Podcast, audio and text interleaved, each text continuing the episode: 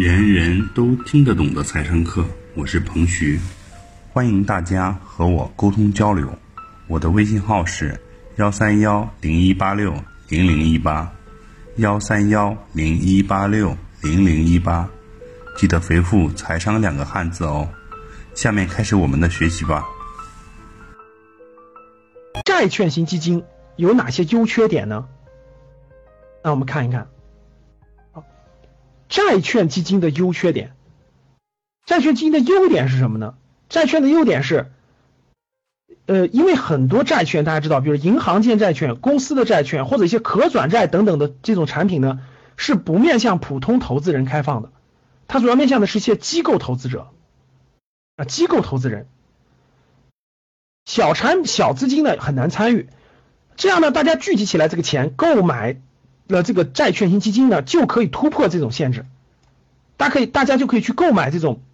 呃普通个人无法说接触到的一些债券产品，这是非常大的一个优点。还有一个优点就是在股市低迷的时候，就是我给大家讲过的熊市、牛市买股票，熊市买债券。在熊市的时候啊，债券基金的收益还是相对稳定的。相对稳定的，它不会受这个这个这个，就是股票市场跌的时候呢，债券市场相对还是收益比较稳定，这也是它非常重要的一个一个优点。那债券基金的缺点是什么呢？债券基金的缺点是它的收益呢，它的收益没有股票型基金那么高，它的波动性也没有那么大啊。长期持有的情况下呢，你的你的利益呢才会这个这个慢慢展现出来，所以它收益呢没有那么高，比较稳定。比较稳定，相对于股票基金而言，债券基金呢波动比较小，波动比较小，啊，收益相对有限，亏损其实也相对有限了，它就是这个特点。这债券基金，那股票基金的优缺点是什么呢？股票基金的优点是股票的收益比较高，啊，比较高，想获得高收益的话，股票基金是个不错的选择。那股票型基金呢？如果你选择了一些，比如说好的股票型指数或者好公司的组合呢，它可以长期增值，可以长期增值。假设一些好的股票基金，你做定期定投，时间足够长的话，其实可以作为非常重要的家庭这个这个资资产的来源啊，对于长远的教育的支出或者是退休养老的支出都会有极大的帮助，这是优点。缺点是什么呢？风险比较高，它的波动非常大。啊，在股票市场当中，这个这个上涨的时候，股票基金基本都会上涨；在熊市的时候，很多绝大部分都会亏损，它就是这样的。啊，如如果长期持有的话，在整个经济体长期持有的过程中，股票基金的收益还是比较可观的。那大家看基金的风险在什么样的位置呢？我们看这幅图。啊，在整个投资的这个证券投资类别里面。银行存款大家知道是没风险的啊，货币型基金的风险这是第二位的，也比较小。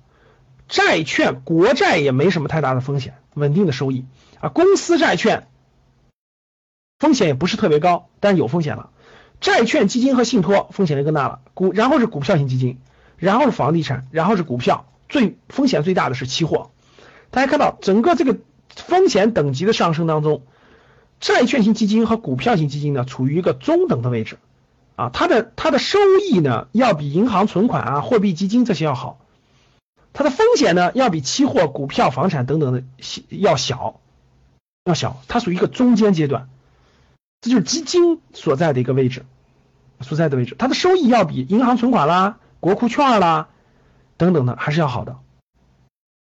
啊，那大家知道余额宝，大家。这样的余额宝其实是一只货币基金，其实是一只货币基金，背后是货币基金的架构。那股票基金和债券基金的收益呢是中等的啊，风险相对中等，这是基金的一个风险的位置啊。那大家看基金的费用，刚才我们说了一下分配的费用里面，大家可以看基金的费用呢，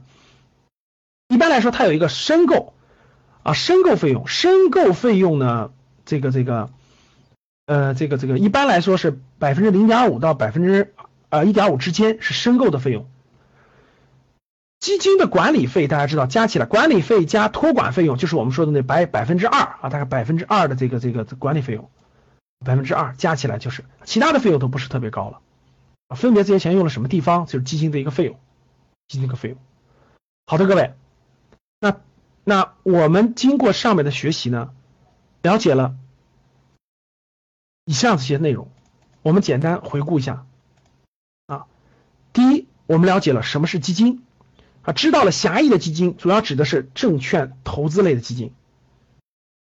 第二呢，我们知道了基金的结构和分配方式啊，大家知道一个基金公司是怎么运转的，一个基金公司里头可以有多只基金。大家知道，一个基金公司里可以有多只基金，比如说华夏华夏基金公司，它可以管理几十只基金啊，非常多的基金。基金就相当于它的一个产品啊，它是一个大的基金公司，里头有可以有多个产品，这是基金公司。那我们也知道了基金公司的获利情况、利润的分配情况啊。那我们知道了从基金的规模上分为开放式和封闭式基金，从基金的这个募集对象上分为私募基金和公募基金。从这个基金的投资方向上，分为了 债券型基金和股票型基金、货币型基金、混合型基金、保本基金等等，但主要是债券型基金和股票型基金。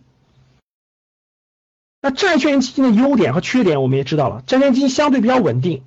相对比较稳定啊，收益相对比较稳定，波动不是很大，长期持有的话也是收益也是非常可观的。那这个这个缺点就是它的收益不是特别特别高。股票型基金的优点，大家知道收益非常好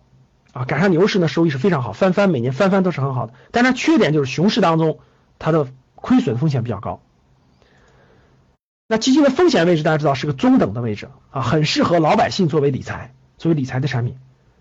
啊。大家知道了，基金有一定的费用，这个费用比呢证券账户的要高要高，所以基金是一个长期持有的产品啊，持有一段时间啊，大概六个月一年左右。看它的这个基金的回报的情况，再决定是否调整啊，因为它调整一次的手续费用相对偏高。以上就是本次课程的内容，人人都听得懂的财商课。喜欢本节目的朋友，请关注和订阅，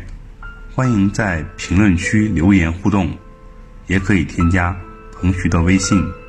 幺三幺零一八六零零一八。幺三幺零一八六零零一八，做进一步的沟通和交流。感谢大家的收听，我们下期再见。